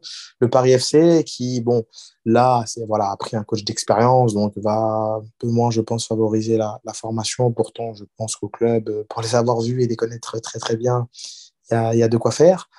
Mais il y a un problème qui est majeur et, et et d'envergure qui est les infrastructures. Donc, c'est sûr qu'on compare souvent, le, on, on peut entendre, mais, c'est bizarre parce que Paris, euh, on voit à Londres, regardez Londres, il y a je ne sais combien de clubs professionnels, de la première jusqu'à la quatrième division, mais c'est différent. Paris, c'est ça reste Paris, Londres reste Londres. La France euh, n'a pas la même culture et le même rapport au football que Londres et l'Angleterre, donc c'est totalement différent. Je pense que ce sera très compliqué pour un second club parisien d'exister. Après, euh, d'exister, je pense vraiment, quand je dis exister, c'est euh, à l'échelle du Paris Saint-Germain. Après, on voit très bien le, Paris FC qui, pour l'instant, végète en, Ligue 2, euh, qui est un peu mal embarqué pour la session en Ligue 1, mais bon, c'est voilà, dans le football, vous savez comment se passe le football, ça va très très vite. Mais voilà, après au niveau du Paris, du Paris Saint-Germain, ce serait très compliqué parce que voilà, il y a aussi ce problème-là d'infrastructure où le Stade Charletti n'est pas un, comme disait Carlito, pour le, pour, pour, pour juste le répéter, c'est pas un point de vue, c'est pas un stade de football, voilà, c'est plus un stade d'athlétisme. Euh, là, on a Versailles qui, euh, qui sur les, les, infrastructures joue à Bauer, euh, pardon, pas Bauer, Jambouin, pardon. Le Red Star a cette particularité, voilà, je me suis un peu spoil, le Red Star a cette particularité d'avoir Bauer, qui est un outil magnifique, et ils ont su capitaliser dessus. Et jouer à Bauer. les dernières années, lorsqu'ils faisaient un peu l'ascenseur entre la Ligue, la Ligue 2 pardon, et le National, ils jouaient à, à Beauvais, mais bon, euh, voilà, alors qu'on sait très bien que le Red Star, c'est une identité, et c'est peut-être l'un des seuls clubs euh, derrière le PSG, où je même avec le PSG, ou peut-être même devant le PSG, avoir une forte identité et pouvoir développer une marque Red Star. Parce que pour avoir été il n'y a pas si longtemps que ça superviser un match à Bauer, c'est une atmosphère et une ambiance très particulière. Et, et franchement, particulière, vraiment, mais dans, le bon sens du terme. Voilà. Franchement, il y a une atmosphère qui se dégage de ce club-là, a quelque chose. Et si j'ai une pièce à mettre à titre personnel, ça serait plus sur le Red Star que sur le Paris FC, honnêtement, très honnêtement, dans le futur. Bah écoute, euh, merci d'avoir euh, complété ce panorama et de nous en avoir dit plus. Euh, Fayad, je veux tourner vers toi parce qu'on a beaucoup parlé, tu vois, des clubs, des jeunes, mais j'imagine que toi, en tant qu'éducateur, être dans cette région Île-de-France, ça va tellement te forger, te former. Euh, c'est vrai que voilà, avec tout ce qui s'y passe, le, on l'a dit, hein, on a la variété de profils, l'aspect talentueux, l'aspect concurrence, le fait que chaque week-end tu affrontes une très bonne équipe. J'imagine que pour toi, ça va être super enrichissant, quoi. Bah, totalement, c'est quelque chose qui est très, euh, très stimulant en tant qu'éducateur. Euh, ça soit à commencer par les, euh, par, par les séances, parce que forcément, euh, euh tu as, des effectifs de, de, qualité avec des joueurs de qualité, donc il faut sans cesse les challenger. Il faut réussir à complexifier ce qu'on qu'on propose pour que finalement ils soient, ils soient toujours dans une quête de progression et qu'ils soient jamais finalement dans, dans leur zone de, de confort. Et puis pour aller pour aller plus loin et parler des, même des, des rencontres et des, et des matchs, euh, parce que c'est souvent la, la, finalité, j'ai envie de dire, euh, le fait d'avoir une telle densité euh, d'équipes à un très bon niveau, à, à, à l'instar de celle que j'ai citée précédemment, ben ça, ça pousse en fait les éducateurs à, aussi à, à, se, à se remettre en question, à trouver des solutions il y a des styles d'équipe très différents. On parlait des profils de joueurs très différents et très variés en Ile-de-France. C'est pareil aussi pour les, pour, pour, les équipes. Il y a des styles de jeu très différents. Euh, tout à l'heure, Mike parlait d'identité. Il y a aussi des identités de jeu très marquées en fonction des, des, des clubs euh, que tu vas affronter chaque week-end, que ce soit en R1 ou encore plus au niveau, au niveau national, mais déjà en R1. Donc, tous les week-ends, il y a des problématiques qu'il faut, qu'il faut résoudre, aussi bien sur le plan collectif que sur le plan euh, individuel. Et, et, et j'ai envie de dire que c'est aussi, euh, c'est aussi la même chose au niveau, au niveau national, parce que je, au niveau national, il y a énormément d'équipes type de France, et, donc forcément, euh, euh, ça, ça permet aussi de, de, de, se, de se rencontrer dans des, dans des contextes différents. Et honnêtement, je, je pense que pour un éducateur, il y a très peu de, de, de, de régions, pour ne pas dire aucune en France, qui, qui est aussi qui est aussi stimulante, qui permet d'apprendre euh, aussi, euh, aussi, aussi vite. Après, j'ai pas forcément l'élément de comparaison parce que j'ai vécu qu'en Ile-de-France et j'ai été éducateur euh, que dans ce secteur géographique. Mais, euh, mais je pense que, que c'est pas un hasard. Euh, honnêtement, si par exemple, on peut, on, peut voir qu'en U17, en U17 nationaux, ben, euh, des clubs comme Montrouge allaient en playoff avec, avec euh, le travail de, de, Thomas Berlet. On peut aussi citer euh, euh des, des, éducateurs comme, comme Nassim Garrigas, l'entraîneur de, l'entraîneur de Drancy euh, l'an dernier qui va en playoff en, en 19 mars. On peut parler de Montfermeil actuellement qui est premier de sa poule en, en 19 ans nationaux. Et je pense que le, le fait de d'être confronté euh, même dans d'autres catégories comme la, la U16 R1, la U14 R1, la, U, la, la U15 Reg à une force adversité euh, permet aussi aux éducateurs de qui sont déjà talentueux, hein, mais de, de, d'encore plus progresser et de, et de pouvoir euh, finalement franchir des, des caps, ce qui, ce qui crée un cercle vertueux qui bénéficie aux joueurs et au club. Bah écoute, merci pour euh, ton ressenti euh, du terrain. C'était, intéressant de t'écouter à ce sujet-là. Euh, Carito, je te relance sur quelque chose. Euh, on l'a dit, voilà, on a l'impression qu'on a des jeunes joueurs qui sont de plus en plus tôt très vite. Voilà, on a eu l'exemple, par exemple, tu vois, de, la génération 2005 être en fait à, à l'Euro U17. On a des Matistel, des Désiré Doué qui arrivent dans des clubs pro. comment est-ce qu'on peut encadrer ces talents de plus en plus précoces? Comment est-ce qu'on peut les accompagner? Parce que forcément, moi, je me pose la question, tu vois, c'est des joueurs qui sont pas encore majeurs, qui sont adolescents. Il y a tellement de choses qui doivent traverser leur esprit. Comment est-ce qu'on fait pour, tu vois, leur donner toutes les clés pour bien réussir et pas, tu vois, avoir cette espèce, euh, garder les pieds sur terre aussi? Après, voilà, je pense que par rapport aux anciennes générations, les joueurs euh, de, cette génération sont très bien entourés, très entourés, voilà, que ce soit au niveau des familiales, au niveau structure, que ce soit agents, certains avocats. Donc, euh, ils sont très bien entourés, voilà, des, des, structures ou des agents qui très très professionnels. Donc euh, ces jeunes joueurs ont plus de plus de clés pour réussir, je trouve, et ils sont mieux préparés au niveau et aussi via les clubs, il y a les clubs qui les voilà, qui les préparent bien, qui arrivent à les même s'ils les, ils les sortent tôt, ils arrivent quand même à, à, les couver et, et, faire attention. Mais voilà, c'est c'est des jeunes qui qui la plupart voilà ont, ont des agents depuis euh, de 13-14 ans, et des, pour certains des, très bons agents, des agents de qualité, donc euh, qui accompagnent, qui ont des vrais projets sportifs pour les, pour les gamins. Donc euh, à ce niveau-là, je m'en fais pas. C'est pour ça qu'on voit de plus en plus de jeunes euh, sortir et éclore plus tôt, voilà, qui sont entourés par des personnes de qualité.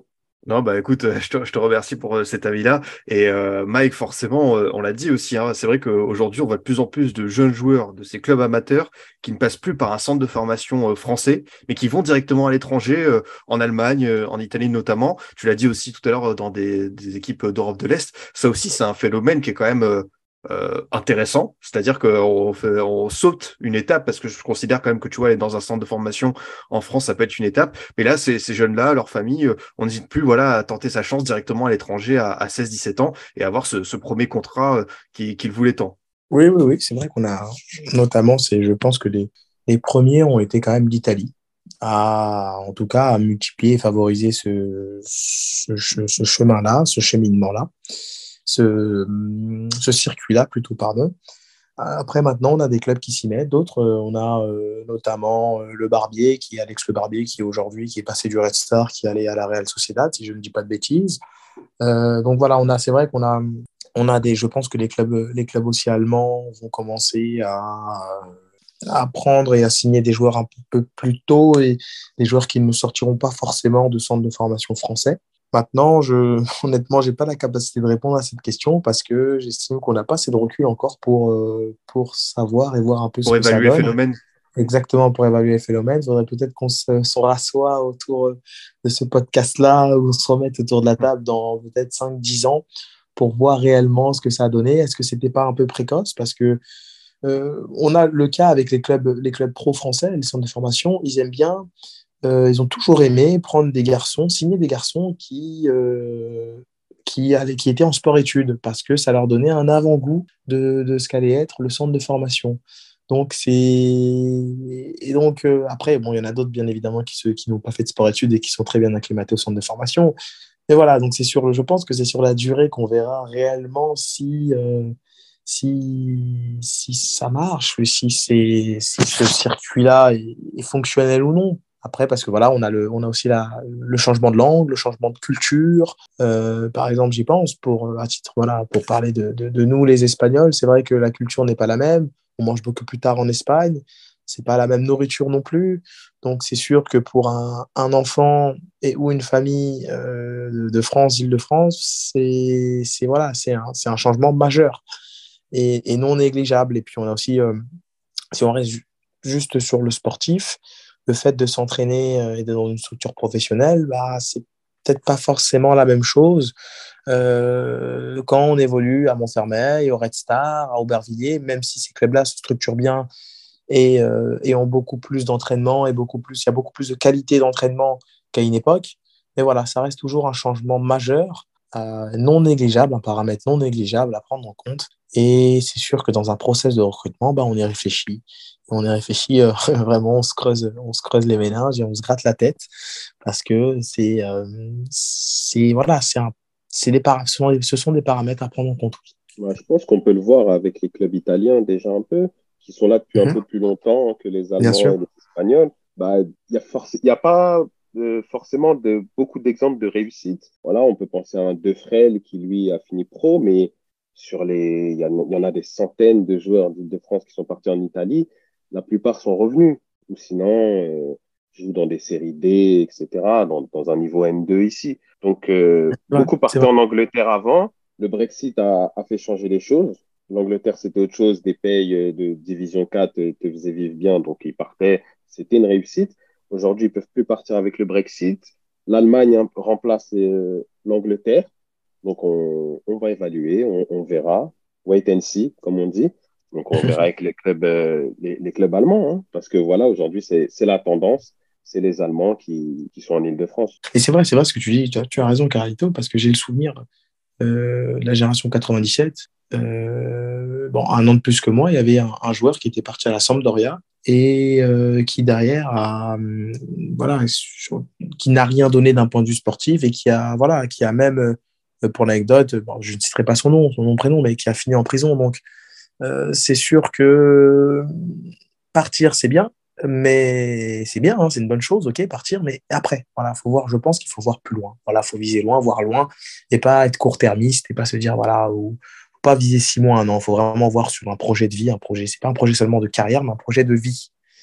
Qu'est-ce que ça peut donner Qu'est-ce que, voilà, c'est-à-dire euh, prendre en compte, voilà, tous les paramètres pour euh, peser le pour ou le contre, et peser le pour et le contre. Non, je, suis, totalement d'accord avec, euh, avec ce qui a été, ce qui a été dit.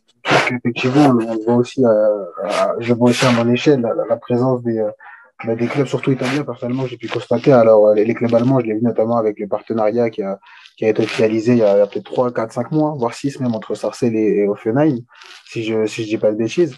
Mais au niveau des, au niveau des clubs italiens, on voit, on voit souvent une, une, agressivité sur le marché dans la mesure où ça, ça propose euh, directement des contrats euh, professionnels à des, à, des jeunes qui jouent dans des clubs amateurs. Euh, à des âges à des âges de 16, 16 ans, etc. Et forcément, ça fait, ça fait tourner la, la, la tête des, des, jeunes. Mais ce qui est compliqué, c'est vraiment, et c'est là que l'entourage est important, c'est de savoir est-ce que le petit est capable d'aller dans un nouveau pays, d'apprendre une nouvelle langue, euh, de s'adapter culturellement.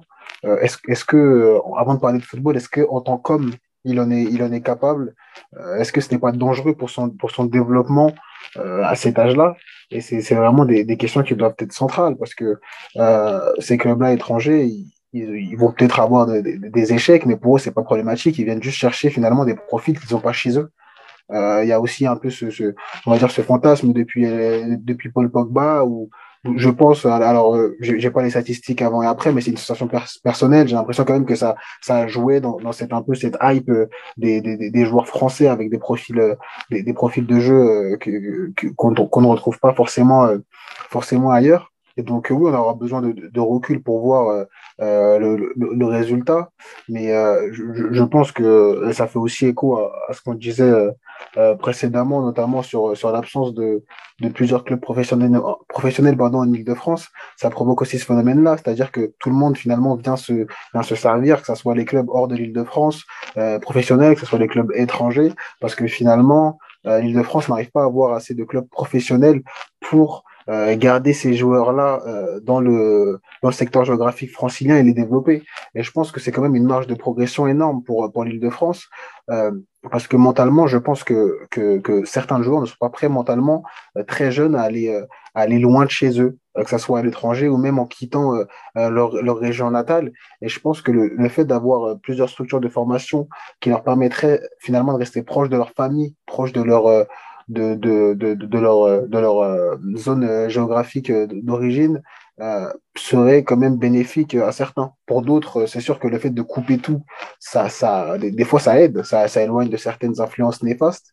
Mais je pense que, que pour certains, le fait d'avoir quand même la famille et les amis euh, assez proches, ça reste un soutien psychologique très important dans le développement. Bien sûr, et Fayad, pour juste rebondir sur ce que tu disais, c'est vrai que ça reste un enjeu majeur pour les clubs d'Île-de-France d'avoir des clubs, voilà, d'avoir des clubs professionnels et structurer autour. Et tu parlais de l'exemple de Paul Pogba. Paul Pogba, faut savoir qu'il passe quand même par le Havre. Donc voilà, c'est pas Paul Pogba qui débarque de nulle part, qui arrive à Manchester United. Et puis, non, Paul Pogba, c'est US Torcy, ensuite c'est le Havre. Alors, il y reste très peu de temps, mais il passe quand même par le Havre, un centre de formation français. Donc, il a connaissance euh, des demandes et des, exigences, exigences pardon, du football professionnel. Donc, c'est vrai que, voilà, aller à l'étranger, aller en Italie, OK. Alors, pourquoi? Pour un vrai développement du jeune et puis l'amener derrière en Serie A ou pour euh, juste renforcer les équipes de jeunes et apporter euh, et gagner des championnats en jeunes, des championnats je, voilà, régionaux, que ce soit la Primavera ou autre. Donc c'est vrai que c'est une, c'est une vraie question à se poser. Je pense que vous devez, vous, euh, dans les, à Aubervilliers, dans d'autres clubs amateurs, euh, discuter de ces questions-là avec les familles. C'est-à-dire aller dans l'étranger, d'accord, mais pourquoi? Pas de nom, mais on a, déjà eu ce cas qui s'est présenté avec, avec certains joueurs et, et, souvent, euh, bien que voilà, en tant qu'éducateur, on, doit aussi savoir rester à notre place et, ne pas non plus outrepasser notre, comment dire, notre position et notre rôle, mais aussi notre responsabilité de, savoir poser les bonnes questions pour pour que, que certains choix qui, soient, qui, peuvent être néfastes pour, euh, pour le développement de, de, d'un jeune ne soient pas faits. Et oui, il y a eu des exemples où, justement ben, des départs à l'étranger euh, euh pour des structures euh, qui n'allaient pas forcément mettre en place un contexte propice à l'épanouissement du jeune suite à des discussions finalement n'ont finalement pas abouti. Bon, bah voilà, après euh, tous ces débats euh, passionnants, euh, ça arrive le, moment de conclure cette émission. Et oui, on aurait pu faire, comme on l'a dit, encore plusieurs longues minutes, tellement c'était intéressant. avant de passer au scoot time, est-ce que l'un de vous, Mike, Fayad ou Carlito, vous avez quelque chose à rajouter, un point qu'on aurait oublié d'évoquer au moment d'évoquer toute cette formation en Ile-de-France?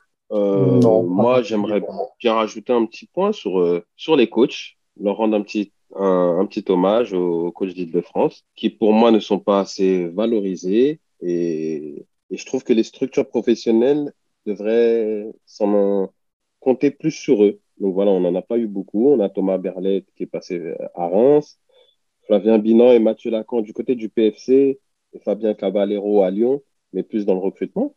Donc voilà, c'est des coachs qui mériteraient pour moi d'intégrer des structures professionnelles, malgré la problématique des diplômes. Mais voilà, j'aimerais leur rendre un petit hommage à ces coachs qui travaillent très très bien et tous les éducateurs d'Île-de-France et continuer comme ça. Hein. Exactement. Je pense qu'Arito, tu dis quelque chose de très vrai. Ouais, sur le point de vue des joueurs, on a des talents, mais aussi sur les coachs, sur aussi sur les euh, sur les analyses vidéo, sur euh, sur les scouts. Il y a beaucoup de personnes euh, quand je quand je, je, suis sur le, les terrains d'Île-de-France qui me posent des questions, qui me donc on a aussi des, des, des scouts, des bons, des très bons scouts en puissance. On a, je pense aussi des des très bons directeurs techniques qui font du très bon boulot. On a, euh, j'ai plus le nom, mais on a le directeur technique de Bondy aussi qui travaille très très bien depuis depuis depuis les générations. Il connaît Kylian Mbappé Saliba, donc c'est, euh, j'ai plus son nom, il me pardonnera, mais mais euh, mais voilà, on a franchement on a on a des talents, mais on n'a pas que des talents sur le terrain, on a des talents aussi sur l'extra sportif, et ça ça fait plaisir, franchement, et et voilà. Et il faut le souligner. quand c'est bien, je pense qu'il faut le dire et il faut le, le, redire et le crier haut et fort. ah mais t'as, as, as, bien raison euh, de rendre hommage à, à ces coachs. Euh, on va poursuivre, euh, on va même terminer cette émission avec euh, l'habituel Scoot Time et euh, d'abord son jingle. Le Scoot Time à la découverte des jeunes joueurs. Voilà, le concept est simple, euh, il n'a pas bougé. Là, ça va être vraiment l'occasion de plonger dans ce vivier d'Île-de-France et de voir euh, quel talent vous avez envie de sélectionner. Euh, pour commencer, Fayad, qui as-tu envie de mettre en avant? Voilà, nous présenter vraiment un jeune joueur. Est-ce que c'est peut-être un, petit d'Aubervilliers? J'ai beaucoup, j'ai beaucoup hésité. Il y, a, plusieurs joueurs que j'avais envie de, de présenter, mais j'ai dû faire un choix et choisir, c'est choisir, c'est difficile, c'est renoncer. Mais j'ai quand même euh, fait le choix de, de présenter un, un joueur euh, que je connais très bien. Je pense que c'est sur lui que je pourrais être le plus euh, le plus précis. Il s'agit de Kelian Yaya. C'était notre capitaine l'année dernière au UC01, un défenseur central. Ils sont engagés l'an dernier avec avec l'Olympique Lyonnais. Et c'est quand même un, quelque chose d'assez rare du côté de l'Olympique Lyonnais déjà de recruter hors hors de son secteur géographique et surtout euh, pour un pour un joueur U16 ce qui apparaît quand même comme assez euh, qui peut apparaître comme assez tardif même si euh, bah, tout à l'heure Mike le, le regrettait et c'est je, je, suis d'accord avec avec lui sur le fait que des fois les joueurs partent finalement trop tôt mais pour le coup lui il est parti quand même je trouve assez tard assez tard après une saison en U16 qui a été couronnée par une par une montée euh, à la fin de la, de la saison. Donc c'est un défenseur c'est un défenseur central qui est passé notamment par par Sarcelles avant de rejoindre Aubervilliers en U15. Euh, il, a, il a pas mal de, de, de qualités. C'est un, un, défenseur déjà qui va très vite. Donc c'est un défenseur qui est moderne à ce niveau-là. Il peut permettre vraiment à une équipe de jouer en bloc haut sans avoir euh, une crainte énorme de se faire prendre dans la, dans la profondeur. Il a une énorme qualité de, de relance. Hein, il peut aussi évoluer au, au milieu de terrain parce qu'il est vraiment doué. Euh, il est vraiment doué avec ses pieds, que ce soit dans le jeu court ou dans le, ou, ou, dans, ou dans le jeu long. Bah, il a aussi une capacité à casser des lignes euh, balle au pied, c'est-à-dire que si ça, quand ça n'avance pas, quand tu vois que voilà au milieu de terrain on est, on est peut-être en infériorité numérique ou en égalité numérique, il peut vraiment euh, venir et fixer des joueurs ou, ou casser directement la première ligne de pressing adverse euh, balle, au, balle au pied. Il a aussi euh, une grande capacité d'anticipation, c'est peut-être même sa plus grande qualité, euh, je pense, parce qu'il voilà, il, lit le jeu euh, assez assez rapidement. Euh, l'an dernier, ce qui était impressionnant, c'est notamment le, nombre de, situations de transition qu'il annihilait par des interceptions, parce qu'il arrivait vraiment à, sentir la passe, à, à voir l'espace libre où aller pouvoir attaquer l'adversaire, et ensuite, grâce à ses capacités athlétiques, sa vitesse et puis sa qualité technique, parce qu'une interception, ça reste un geste technique, il arrivait vraiment à bonifier à, bonifier sa récupération et à, à finalement euh, inverser le rapport de force sur cette euh, sur ces, types de, de, phases de jeu là. Euh, après, il a aussi des, des axes de progression forcément comme comme le jeu aérien ou, ou même ou même les, les duels parce que le, le fait des fois d'être un peu au-dessus du lot et d'avoir une grosse capacité d'anticipation fait que les duels sont moins fréquents et que forcément on est moins souvent dans le dans le dur. Donc, donc voilà, c'est ce, ce joueur-là que je souhaitais vous, vous, vous présenter. Ouais, Fayad, et pour compléter, je savais pas du tout qu'il allait parler de Kylian, mais pour compléter ce qu'il dit, il a aussi un très très gros mental et c'est un garçon qui est en retard morpho à Sarcelles. Et donc, il faut féliciter euh, son agent Nessie, mais bien sûr Fabien Caballero de, de Nassim Zega, il me semble, si je dis pas de bêtises, son agent, et Fabien Caballero de l'OL, de l'avoir pris à cet âge-là. Euh, c'est un garçon que j'ai observé la saison passée à, je l'ai observé à Aubervilliers, voilà, donc c'était le capitaine, si je dis pas de bêtises. Et euh, voilà, c'est un garçon qui a, qui a un gros mental et qui, sur l'aspect mental, il est, comme j'appelle, j'aime bien dire, il est réglé et c'est ce qui, je pense, j'espère pour lui, l'amènera au plus haut niveau. Et euh, voilà, faut féliciter l'OL et euh, parce que voilà, de l'avoir pris à cet âge-là, c'est vrai que les clubs ne vont pas à cet âge-là parce que souvent ils sont déjà pleins. Ils ont déjà fait signer 15 ANS, donc euh, donc ils sont déjà pleins à cet âge-là et ils ont plus de place. Et donc du coup, bah, ces talents-là, ils végètent. Et bon, si c'était pas l'OL, ça aurait pu être un autre club. Euh, je, il me semble qu'il allait aussi au PSG, à Angers, à l'essai. Mais voilà, donc euh, il est jamais trop tard pour les pour les joueurs et il faut faut faut le répéter. Il faut vraiment le, rentrer dans le pour être voilà pour être un peu vulgaire dans le crâne des, des, garçons c'est que il n'est jamais trop tard. Et voilà mais en tout cas voilà faut faire de la place à ces garçons là dans les structures professionnelles. Et euh, bah c'est je sais pas que tu allais parler de ce garçon là mais franchement c'est une très très belle présentation très très belle présentation. Merci, ça fait, plaisir. Et puis, et puis pour juste pour compléter ce que ce que tu dis, c'est totalement vrai. Ce que tu dis sur, sur sa résilience mentale. Euh, bah déjà, c'est pas pour rien que c'était notre c'était notre capitaine. Et puis et, ouais. et puis même d'un point de vue plus général dans son parcours, c'est un joueur qui malgré son ben, le retard morpho qu'il pouvait avoir à certaines périodes, qui avait été suivi par pas mal de, de clubs. Euh, ça bah, ça n'avait pas abouti. Même sur son année de 2016, il a fait pas mal d'essais dans énormément de clubs. Et euh, ça n'a pas été simple parce qu'il a eu souvent des, des réponses finalement euh, négatives. Et su voilà, rester focus, continuer à travailler. Et en fin de saison, il a eu la plus belle récompense qui soit en signant dans, dans, dans, pour moi ce qui se fait de mieux en termes de centre de formation en France. Donc maintenant, voilà, c'est pas une finalité. Il va falloir continuer à travailler. Mais, euh, mais, euh, mais je suis d'accord avec toi sur l'aspect mental. Il l'a il a encore montré l'année dernière à de nombreuses reprises. Bah parfait, parfait. Euh, très intéressant en tout cas de présenter à la fois le profil sur le terrain du joueur, mais aussi toute l'histoire derrière. Donc je te remercie Fayad et merci aussi Mike pour les précisions. C'était super sympa. Carlito, à ton tour qui, de qui veux-tu nous parler euh, dans, dans ce Scoot Time? Je sais que tu écoutes euh, cette chronique euh, avec attention, donc tu es, un peu attendu au tournant. euh, je, je, me, je me sais attendu au tournant, donc j'ai choisi le plat du pied sécurité. Hein. Je vous dis la vérité, mais plus que voilà. C'est un joueur de la génération 2007. Dans un mois, on aura le tournoi du, du Val-de-Marne. Euh, je le sais blessé, mais donc, mais j'espère euh, pour lui qu'il y participera quand même. Donc, je vais vous parler d'Enzo Molebe. Enzo Molebe, joueur de l'Olympique lyonnais, passé par euh, l'ACBB et le Paris FC. Donc voilà, c'est un joueur qui l'année dernière euh, était doublement surclassé, donc évolue avec les, les U17. Il, voilà, en 23 matchs, je crois qu'il a fini avec 13 buts et 4 passes D. Voilà, en 2007 qui joue en, en U17 depuis l'année dernière. Là, il va évoluer avec les U19. Voilà, c'est un joueur, euh, c'est un joueur fantastique. Il, est rapide, il, est, explosif sur les premiers appuis, tout, avant, tout en, en ayant une très bonne technique. Voilà, c'est, il a une capacité à répéter les efforts euh, à haute intensité. J'ai rarement vu ça.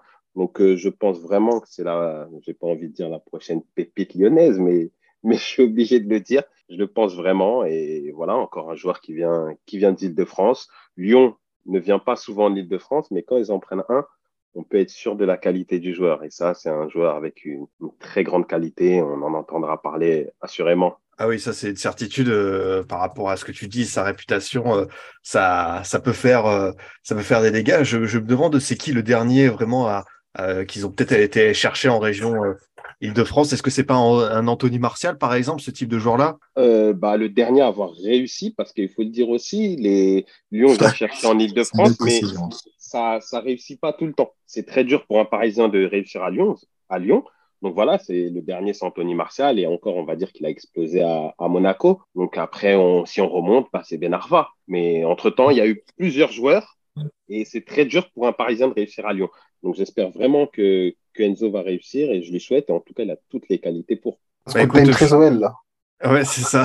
je te remercie, euh, je te remercie beaucoup, euh, Carleto. À ton tour, euh, Mike, de qui veux-tu nous parler dans cette chronique? Toi, avec ton œil de recruteur, c'est qui un petit peu qui a, déclenché peut-être une étincelle? Ah bah si ça vous dérange pas, moi je vais m'arrêter à la précision faite sur Kylian Yaya. Je vais pas me permettre de, parler de joueurs parce que voilà, j'aimerais pas, j'aimerais pas, voilà, j'aimerais pas forcément un peu épiloguer là-dessus, mais il y a en tout cas, il y a en, en tout cas de très très bons jeunes et je partage l'avis de Carlito et l'avis de, de Fayad sur, sur Molébé et sur ensuite euh, sur Kélian Yaya. Mais voilà, c'est, euh, ce sont des joueurs qui aujourd'hui évoluent à l'Olympique lyonnais et à qui on leur souhaite vraiment, vraiment de très, très belles choses. Et tout comme les autres joueurs qui, qui essayent euh, et, qui, et qui se lancent dans une, dans une dans un espoir de carrière professionnelle. Bah parfait. Écoutez, messieurs, on arrive au bout de ce, de ce formation FC spécialiste de France. C'était passionnant euh, de vous écouter. Je vous remercie vraiment euh, d'avoir d'être venu dans cette émission euh, pour son contenu de, de, de, qualité.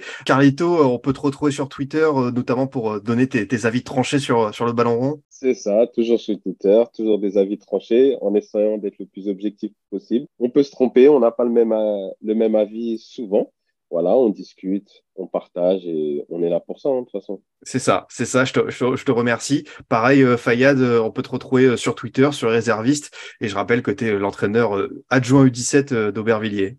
déjà, je, te remercie. Je te remercie de m'avoir sollicité pour faire cette émission parce que c'était vraiment un échange très passionnant et très, très instructif.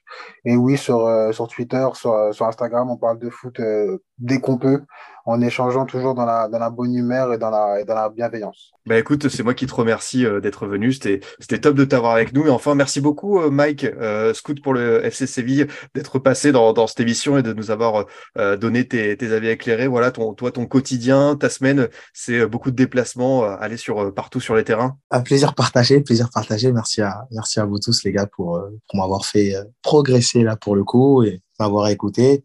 Et oui, ouais, c'est beaucoup de, beaucoup de vidéos, beaucoup de déplacements et, euh, et, du travail. Et bien évidemment, on a, on a bien évidemment pas les mêmes avis, pas, les mêmes, pas le même œil sur certains joueurs. Mais voilà, la finalité, c'est d'échanger, c'est de progresser et de s'améliorer. Donc, euh, donc, franchement, merci beaucoup. Merci, un grand, grand merci. Bah, écoute, c'est moi qui te remercie. Parfait, messieurs. Écoutez, euh, un, un, merci général d'être venu dans, dans, cette émission. C'était super d'échanger avec vous. Merci à toi, Adrien. Pas de bonne émission sans un bon animateur. Donc, merci à toi. Merci beaucoup, Adrien. Merci beaucoup. Merci beaucoup, c'était un plaisir. Merci, merci. Merci, messieurs. De mon côté, chers auditeurs, je vous dis à bientôt pour un autre numéro. Vous pouvez toujours nous écouter sur Deezer, Spotify, SoundCloud, iTunes et Google Podcast. À très vite pour une nouvelle émission du Formation Football Club.